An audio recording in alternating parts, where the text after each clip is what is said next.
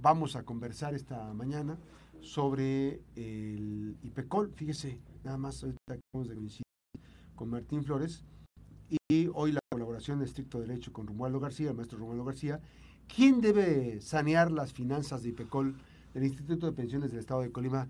Romualdo García, maestro, ¿cómo estás? Buen día, qué gusto ¿Qué tal, Max? Muy buen día. Tengan tú y todo el auditorio que nos escucha por, por la radio y también por las redes sociales. Fíjate que este es un tema pues es el, es el tema del momento, e, es el tema que ha estado en boga desde la semana pasada y pues tenemos un, un gran problema que es precisamente el, el, manejo que se le ha dado a este instituto de pensiones que, que tenemos aquí en el estado para, para la burocracia local y que se encuentra en una situación muy complicada financieramente hablando, una situación crítica pero que tal pareciera que esta situación pues acaba de surgir la semana anterior. Así. Parece que este problema pues recién nació y entonces todos están ahora sí eh, ocupándose y preocupándose de, de, qué hacer, pero vale la pena hacer un, un recuento,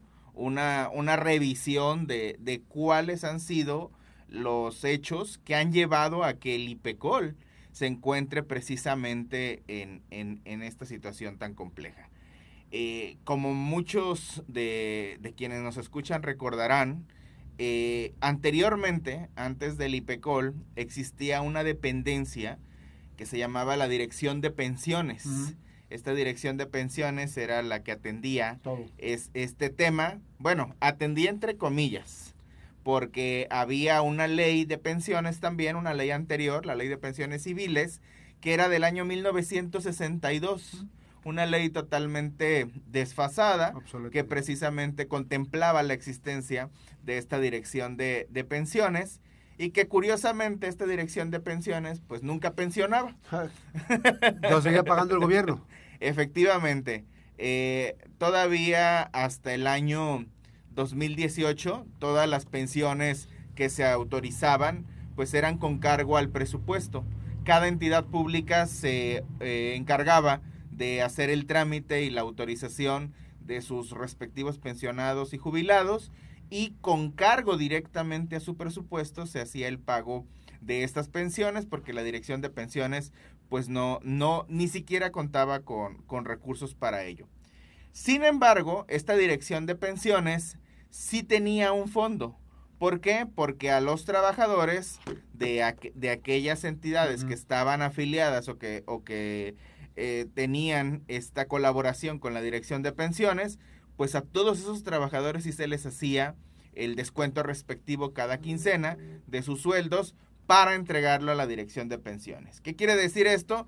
Pues que en teoría esta dirección de pensiones debía haber tenido pues una grandísima cantidad de dinero en, en, sus cuentas y que en el momento en que esta dirección se transformó en lo que es el actual IPECOL, pues debió haber existido un fondo así de cuantioso precisamente para atender la situación de, de las, del pago de las pensiones en el Estado.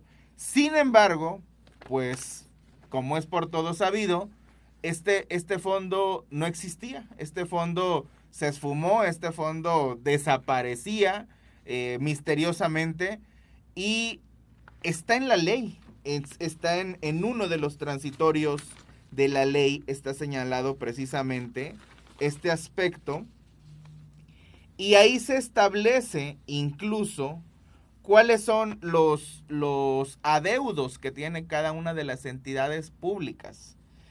Aquí nos habla de una cantidad cercana a los mil millones de pesos que, inicia el, actual IPECOL con ese déficit financiero. De entrada estamos hablando entonces que cuando entra en operaciones el IPECOL ya traía arrastrando esta carga negativa de casi mil millones de pesos. ¿Qué, hay que decirlo? Ese sería un fondo de, la, de la extinta Dirección de Pensiones. De la extinta Dirección de Pensiones, pero que Obviamente es un fondo muy necesario y que debe estar en las finanzas de, del IPECOL porque el IPECOL precisamente está autorizando la, la, la, la pensión y la jubilación de todos estos trabajadores. Se ha tratado de salvar en cierta medida señalando que aquellos que se jubilan y que hubieran obtenido su derecho con anterioridad a la entrada en vigor de esta ley actual, pues que entonces que lo sigan pagando las entidades públicas.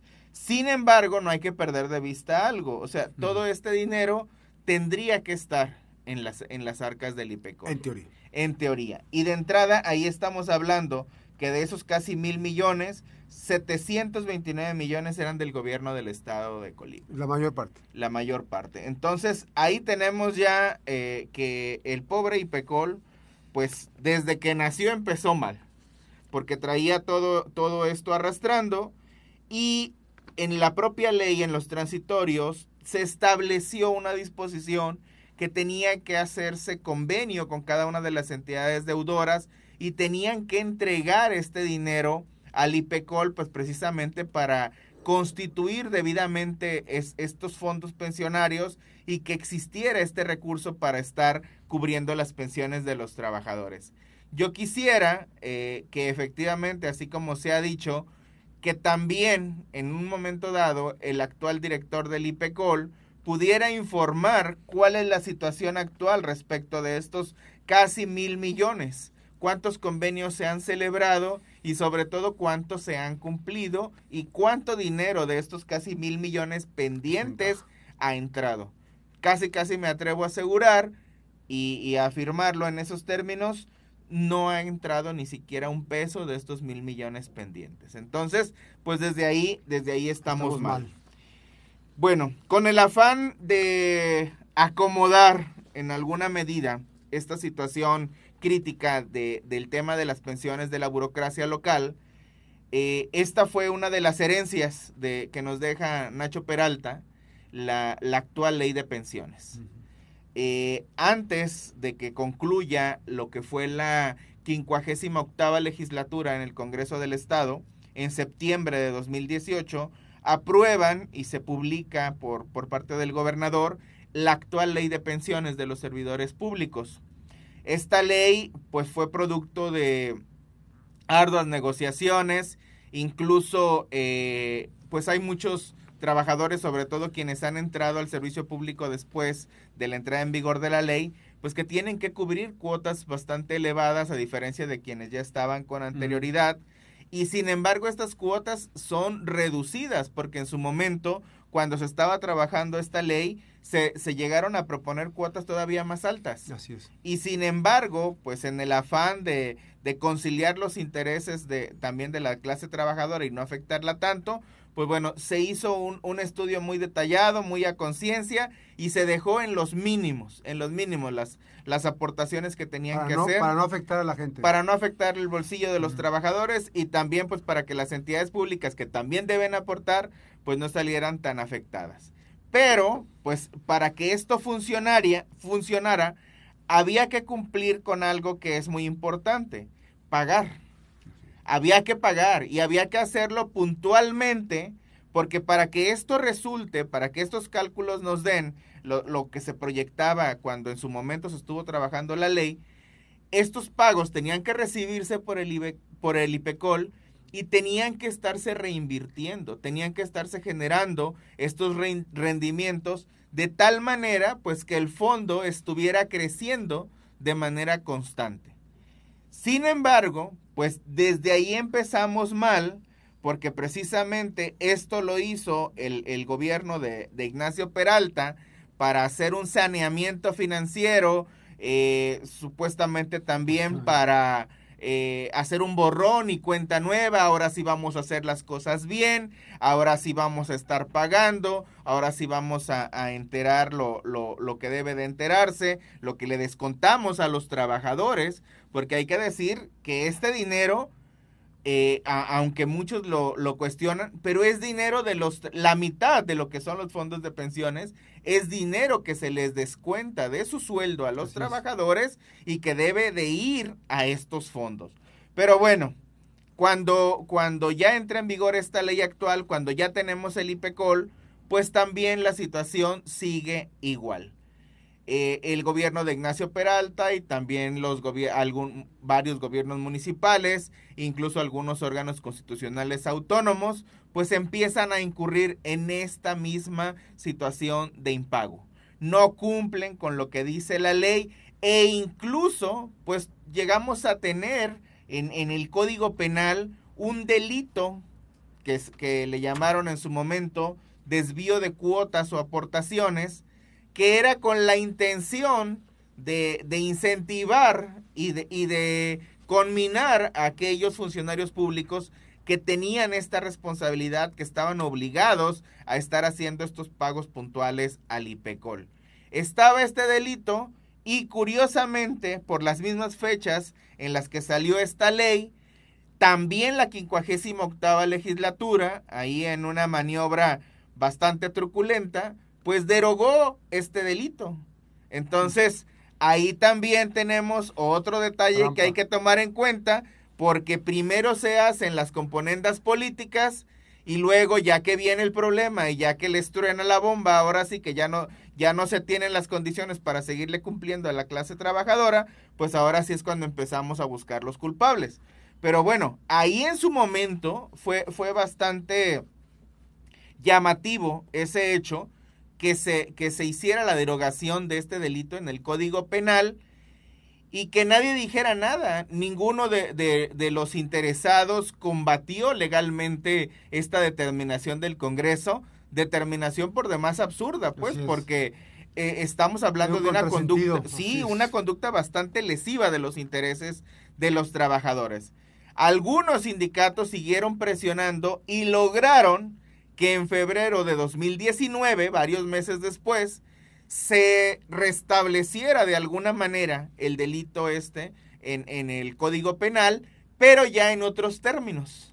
Y eso es bastante curioso porque en los términos en que está redactado actualmente este delito, solamente se considera que es delictiva aquella conducta que consiste en no enterar la parte que corresponde a los trabajadores. Mm. Entonces, solo es delito si lo que le descontaste a los trabajadores no, se lo entregas al IPECOL. Pero, pues hay que tener presente que la otra mitad del fondo de pensiones es la aportación de la propia entidad pública. Y esa aportación es la que ahora sí, de forma totalmente impune, pues cualquier entidad pública puede no enterarla y no pasa absolutamente nada en el ámbito penal sigue siendo una conducta que constituye una responsabilidad administrativa, sin embargo, pues ahí tenemos eh, que voltear los ojos también y, hace rato que escuchaba yo a, Martín Flores proponer que se pudiera recabar la, la opinión de, del director de IPECOL, también yo creo y, y, me atrevo a proponer que se pudiera recabar la opinión de la auditora, la titular de los AFIG. ¿Qué es lo que ha hecho SAFIG como todos estos años ha visto pasar frente a sus ojos todas estas irregularidades, todo este funcionamiento incorrecto del IPECOL y no ha dicho absolutamente nada. Y con un agravante, porque el máximo órgano de gobierno del IPECOL, hay, hay un director que actualmente es Hugo Vázquez, pero el máximo órgano de gobierno del IPECOL lo constituye su consejo directivo. Y ese consejo directivo muchos años estuvo formando parte de él la titular de OSAFI. Entonces, ¿cómo es que incluso conociendo de primera mano todas estas irregularidades, la auditora hasta este momento no tengamos una acción concreta de parte de los AFIC encaminada precisamente a castigar estas irregularidades. Y lo digo por parte de los AFIC eh, hablando ya como una falta grave, porque lo es, y sobre todo para evitar que pueda esto de alguna manera conceptualizarse como una falta no grave, porque entonces el tema se lo llevan a sus contralorías internas. Contralorías cuyos titulares han sido designados pues, pues por los por los propios este jefes. Entonces, evidentemente si el tema de responsabilidad lo llevas a una contraloría, pues eso y nada van a ser son, dos nada. Son proclives a ser muy muy dóciles ante el jefe, ante los jefes. Hay una palabra que anteriormente utilizaban mucho y, creo que fue bastante en, en, la 58 octava legislatura, ahora que le estamos trayendo a colación, Son obsequiosos. Obsequiosos. Bueno, estoy platicando con Romaldo García, estricto derecho, esta mañana. Vamos a hacer una breve pausa y regresamos con la parte final de estricto derecho, esta mañana platicando de quién debe sanear el IBECOL. Nos quedamos en redes aquí, precisamente conversando y haciendo, recapitulando algunas cosas. Eh, Romaldo, entonces, tú sostienes que el IPECOL, que, el, que la auditoría, la auditoría superior, la auditoría, la OSAFIC, perdón, debe tener este pues eh, un trabajo ahí de seguimiento, es, es la OSAFIG, eh, porque finalmente eh, va junto con pegado las aportaciones que haga el trabajador, más aparte la aportación del gobierno, va un, tiene un mismo fin, que es el, el, los fondos del trabajador. Sí, fíjate que, que este tema, así como lo señalaba yo hace un momento, se hizo esta distinción de cuando se trata de lo que le descuentan a los trabajadores y de cuando se trata de la aportación que directamente de su presupuesto hace cada entidad pública y dejaron solamente como delito lo de los trabajadores. Pero eso es solamente para la responsabilidad penal. Para una responsabilidad administrativa e incluso también para una responsabilidad política, porque también podría dar lugar a un juicio político esta, esta serie de, de irregularidades dijeran hace tiempo en, en, la corte y parafraseándolo, este concierto de ilegalidades que, que, en que han convertido el funcionamiento del, del IPECOL. En el, en el ámbito de la responsabilidad administrativa, ahí sigue siendo totalmente aplicable. Y, e incluso e, este, este detalle de, de que lo de los trabajadores lo dejaron fuera de lo penal, hay algunas entidades que incluso ni siquiera eso han cuidado, ¿eh? O sea, hay entidades que no aportan ni lo propio ni lo que le descuentan a, los trabajadores. Y ahí, este, pues evidentemente, pues claro que existe una, una responsabilidad penal. Ahora, no, digamos, de alguna manera, eh, no hemos entrado al fondo, digamos, porque no se ha puesto ninguna controversia, el hecho de dejar a salvo a aquellas personas que no cumplen con su responsabilidad este, o sus obligaciones de la otra parte que le corresponde para fondear el IPECOL. O sea, eso no está, no se ha pronunciado ninguna autoridad eh, jurídica. No. Que finalmente, en el fondo, podría generar una situación ahí este, complicada. Ahorita vamos a platicar eso en la recta final. Continuamos con la colaboración de Romualdo García esta mañana aquí en la Mejor FM, estricto derecho. hablando de, de, la situación ya particular de las entidades que tienen cuentas en, en el IPECOL, cuentas pendientes, pues fíjate que lo, lo decía hace rato el, el, líder de, el líder sindical, que no, no se contaba con la información. Yo efectivamente ayer revisé. La, la última actualización que se hizo corresponde a marzo de, de 2022. Y siendo que también, como, como él lo señaló, cada mes debe estar sesionando el Consejo Directivo del IPECOL, pero no lo hace. Y no lo hace y nadie dice absolutamente nada. Y este consejo, aquí tenemos cómo está integrado este consejo, lo conforman la titular de la Secretaría de Planeación, Finanzas y Administración, el titular de la Subsecretaría de Administración, el titular de la Presidencia de la Junta de Gobierno y Coordinación Política, la presidencia del Supremo Tribunal de Justicia. Nada más para que nos demos una idea de las personalidades que se encuentran involucradas en este concierto de ilegalidades al que me refería.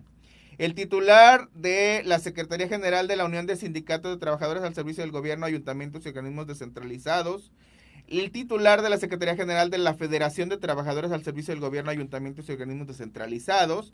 El titular de la Secretaría General del CENTE perdón, del Sindicato de Trabajadores al Servicio del Gobierno del Estado, el titular de la Secretaría General del CENTE, sección 39, el director general del instituto, tres representantes de los municipios y una persona representante de los órganos estatales autónomos, que esta posición es la que yo señalaba hace un momento que estuvo ocupando por varios años la, la titular del, de los AFIG. Que ahora ya no participa. ¿eh? en, en, este momento no, en este momento la, la, representación la tiene otro de los órganos. Pero entonces, todos estos altos funcionarios y, y representantes sindicales están involucrados en este funcionamiento.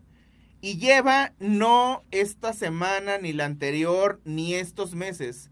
Desde su creación ha estado funcionando irregular e indebidamente el IPECOL y todas estas personas simple y sencillamente pues ven, asisten a, a, las reuniones del consejo directivo, levantan la mano y votan a favor, todo está bien y vámonos. Nadie alza la voz, nadie dice nada y solamente cuando ya la situación empieza a tornarse verdaderamente crítica, entonces es cuando tienen la necesidad de que ahora sí este, se, se atiende el tema.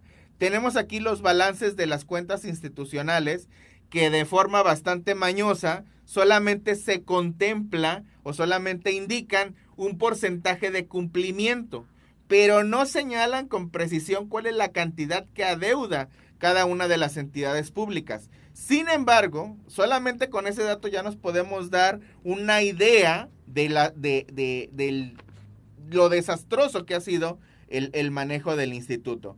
Solamente en el caso del gobierno estatal tiene un porcentaje de cumplimiento del 55%. O sea, ni el 6 alcanza el gobierno estatal. nuestra gobernadora experta en el tema de derechos humanos no ha podido en ya casi dos años, yo creo que a lo mejor va a necesitar los otros cuatro y fracción restantes que, le, que, tiene para poder encontrar alguna solución, alguna manera de darle una respuesta a, esta problemática. Eso es en el caso del, del, gobierno estatal. Pero hace rato que decía yo de, del tema penal y que incluso hay denuncias, ¿eh? porque yo en su momento cuando formé parte del consejo directivo, se aprobó que se presentaran las denuncias correspondientes y hay, hay una situación muy, muy curiosa porque tenemos aquí el caso de la Fiscalía General. Y la Fiscalía General del Estado, pues también presenta un cumplimiento del 57%. Está muy sincronizado el fiscal con, con la gobernadora y pues dicen, pues si tú incumples, pues yo también incumplo, al cabo entre tú y yo, pues quién va a perseguir a quién, ¿verdad? yo estoy a cargo de eso. Entonces, pues qué lamentable para la clase trabajadora que la defensa de sus derechos se encuentre tan comprometida, porque en una situación como esta, pues hay que ir a denunciar a la fiscalía, pero la fiscalía, ¿cuándo va a mover un dedo si precisamente se encuentra en la misma situación que el gobierno del Estado? Entonces, de ninguna manera la fiscalía va a ir a promover el ejercicio de la acción penal contra quienes se ubican en este supuesto de incumplimiento, en este supuesto de responsabilidad, porque va a estar dándose un balazo en el pie. Y entonces, pues después va a venir el boomerang de regreso y también al propio fiscal, que hay que decirlo, esto también constituye una responsabilidad Creo que por el porcentaje tan bajo del 57%, no creo que solamente se esté incumpliendo con el pago de las aportaciones de la entidad pública. yo, yo creo que podría incluso, estamos elevando, hablando de un porcentaje muy elevado, o sea, el, el 43% de, de incumplimiento quiere decir que el 43% de lo que es el, lo que serían las obligaciones de pago de la Fiscalía General no se ha cubierto. Entonces sí es una una cantidad bastante, bastante elevada y que llama la atención sobre todo por el presupuesto tan elevado y que constantemente año con año se le ha ido incrementando a la Fiscalía General del Estado y que bueno, no sabemos en qué lo utilizan porque seguridad no tenemos, eh, una eficaz persecución de los delitos tampoco, no tienen a veces ni para gasolina, no hay ni siquiera hojas a veces para que impriman, se solicitan a veces copias de las carpetas de investigación y no te las pueden entregar porque no cuentan con, con el papel para poder hacerte las copias. Y entonces, ¿dónde está yendo a parar ese dinero? Porque ni siquiera para atender lo que son las obligaciones legales le ajusta al fiscal general del Estado. Pero pues entonces ahí sí, ¿quién va a poner orden? Pues tendría que hacerlo el Congreso del Estado, pero ya vemos que está por las mismas incluso pues el, presidente de la Junta de Coordinación Política también forma parte de este consejo directivo y pues ha pasado sin pena ni gloria. Así es, Como este gobierno. Pues ahí está, el de estricto derecho esta mañana con Romano García, el otro sí. El otro sí, Max. Tenemos ahí una, una situación de plano novedosa, novedosa, no, no, no, no tanto porque nunca se haya hecho, porque las burradas son muy frecuentes últimamente en México, pero totalmente incomprensible en, en, tratándose de un tribunal, que fue lo que, lo, la puntada que se aventó eh, recientemente en días pasados el Tribunal Electoral del Estado, donde en, en, un acuerdo por demás absurdo, eh, ilegal e inconstitucional, tomaron la decisión, el, el propio tribunal integrado ahí este, por, la magistra, magistrada Díaz Rivera, que es la presidenta, el magistrado Puente Anguiano, que es el, otro supernumerario, y subieron al pleno al secretario general de acuerdos, tomaron la decisión de dar por terminado el cargo del magistrado Ángel Durán Pérez. No más porque ellos, pues, sin que hubiera siquiera un, una petición, un, argumento de alguna parte interesada, simple y sencillamente por la incomodidad que siempre les ha generado el, el, magistrado Ángel Durán, pues un día se levantaron con esa intención, la concretaron supuestamente un día, aun cuando pues no, hay, no existe la evidencia, lo, lo veremos más adelante. ¿Hay eh, juicios sobre esto? Sí, tengo entendido que sí, que ya, ya se han presentado las, las impugnaciones correspondientes pero el, el, tribunal, nada más porque ese día le, le, llegó la cosquilla en esos términos y se levantaron con mucha iniciativa, dijeron ya, ya no queremos que nos sigas incomodando en esta instancia, te damos por terminado el cargo, muchas gracias y que te vaya, que te vaya bien. bien. Qué lamentable Qué que, que, que, un tribunal se comporte de, de esa manera, Veremos la determinación que adopta a final de cuentas sobre este tema la, la, Sala Superior del Tribunal Electoral del Poder Judicial Federal. ¿Va directo a la Sala Superior? Va directo a la Sala Superior este asunto, pero sí va a dar mucho de, mucho de qué hablar y sobre todo en su momento cuando se resuelva, pues habrá que ver el fincamiento de responsabilidades para esta gente tan ocurrente. Oye, la revocación de mandato, ¿qué pasó? ¿Se, se estaba peloteando? La revocación de mandato como que ya le quedó claro a la ministra Loreta que si la intención es favorecer a la gobernadora, esa intención no va a pasar y no ha podido lograrse el consenso para... Por eso que, no lo ha subido el caso. Por eso no, ha, no se ha discutido en la sala, porque como yo lo anticipaba, en el momento en que este asunto suba a la sala, generalmente la ministra Loreta en, en ese tipo de, de, ponencias tan complejas, tan políticas, pues Así se queda sola con la ministra Esquivel y va a perder la votación 2 a 3. Así es. Eh, estricto derecho esta mañana con Romualdo García. Muchísimas gracias. Gracias Manzanillo, 96.1 Noticias, en Colima 92.5 Noticias. Les saluda Max Cortés a través de la Mejor FM. Regresamos 2 de la tarde. Que la pase bien.